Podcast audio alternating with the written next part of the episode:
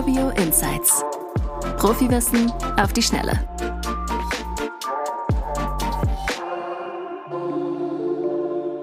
Herzlich willkommen zu dieser Folge unseres Insights Podcast. Mein Name ist Oliver, ich bin CMO und Geschäftsführer von Urbio und wenn du als juristische Person einen Kredit benötigst, dann bist du hier genau richtig. Da Silvester und Neujahr erst ein paar Tage zurückliegen, sprechen wir heute mal kurz über die Einschätzung der Investmentmärkte für das neue Jahr. Also steigen wir mal ein.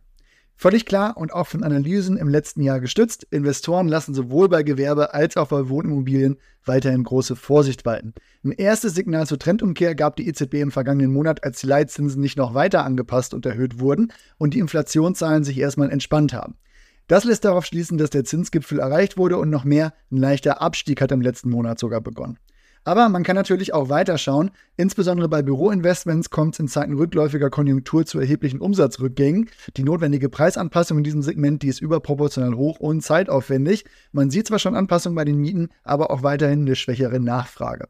Im Retail- und Logistiksegment hingegen, da zeigt sich noch etwas mehr Dynamik. Das Investmentvolumen im dritten Quartal ist leicht angestiegen. Für das vierte Quartal liegen noch keine Zahlen vor.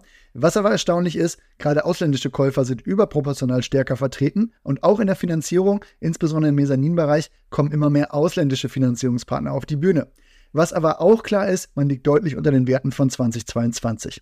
Auch auf dem Wohninvestmentmarkt, da herrscht weiterhin Zurückhaltung. Das Transaktionsvolumen, das liegt deutlich unter den Vorjahren im vergangenen Jahr. Verschiedene Einschätzungen, die geben von minus von 50 bis 65 Prozent im Vergleich zu 2022 aus. Möglicher Rückgang der Inflation und Signale für das Ende des Zinserhöhungszyklus könnten aber auch hier für 2024 für eine höhere Marktdynamik sorgen.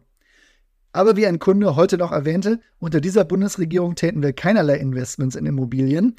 Das ist ein relativ klares Statement, würde ich sagen. Halten wir aber fest, meiner Meinung nach ist das Tal durchschritten. Inflationsraten gehen runter, Sanierungspflichten wurden deutlich abgeschwächt und die Zinsen, die pendeln sich auf einem niedrigeren Niveau ein als im Peak 2023.